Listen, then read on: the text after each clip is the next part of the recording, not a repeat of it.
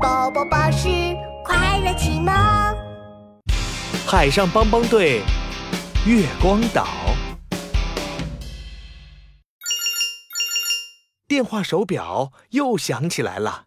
有困难不烦恼，这里是海上帮帮队，我是队长琪琪，请问你是？我是月光岛的月光光，琪琪，月光岛遇到大麻烦了，别着急，你先告诉我发生什么事了。我来不及解释了。你看，琪琪的电话手表投影出月光岛上的景象。小福在一边皱着眉头说奇怪，奇怪，真奇怪，月亮怎么一点一点的消失了？是天狗，天狗在吃月亮。：“在月光光激动的语气下，月光岛上的月亮一点儿一点儿变小，最后消失不见了。”月光岛不能没有月亮啊！海上帮帮队，快来帮帮忙吧！你放心，月光光，海上帮帮队马上到。队长琪琪立刻召集帮帮队队员，壮壮、小福，新任务到，出发！咪咪咪，呜呜呜，救援船要开喽！今天开到哪儿？今天开往月光岛！Go go go！海上帮帮队出发，Let's go！有困难就要找海上帮帮队。 ，Go go go！不一会儿，海上帮帮队踏上了月光岛，月光光噔噔噔地跑了过来。海上帮帮队，你们终于来了，快想想办法，让天狗把月亮还给我们吧！别着急，我有办法。小福想起爸爸给他讲的天狗吃月亮的故事，拍着胸脯站了出来。天狗最害怕锣鼓的声音了，我们一起敲锣打鼓，把天狗吓跑，让它把月亮吐出来。小福吧嗒吧嗒地从救援船上搬来了锣鼓，我们一起用力的敲，敲得越大声越好。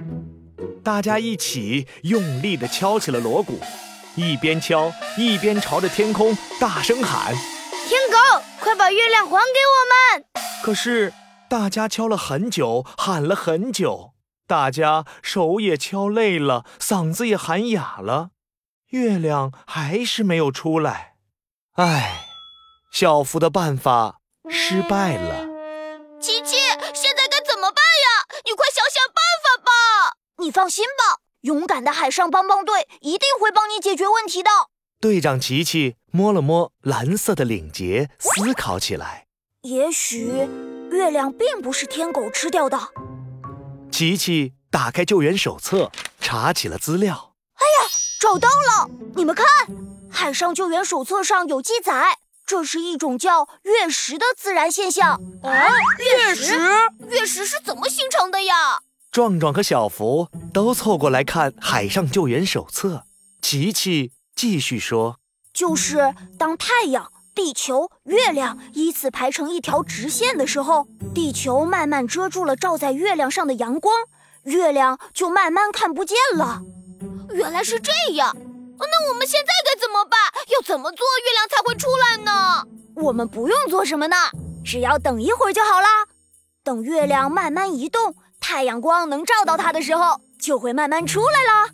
说完，琪琪指了指天空，你们看，月亮出来漆黑的夜空，慢慢的出现了一点点弯弯的月亮，慢慢的，月亮越变越大，越变越圆，月光越来越亮，最后，月亮又变成了圆圆的月亮。月亮回来啦！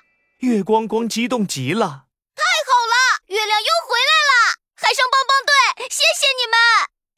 了， 不用谢，有困难不烦恼，帮帮队马上到，我们是助人为乐的海上帮帮队，耶！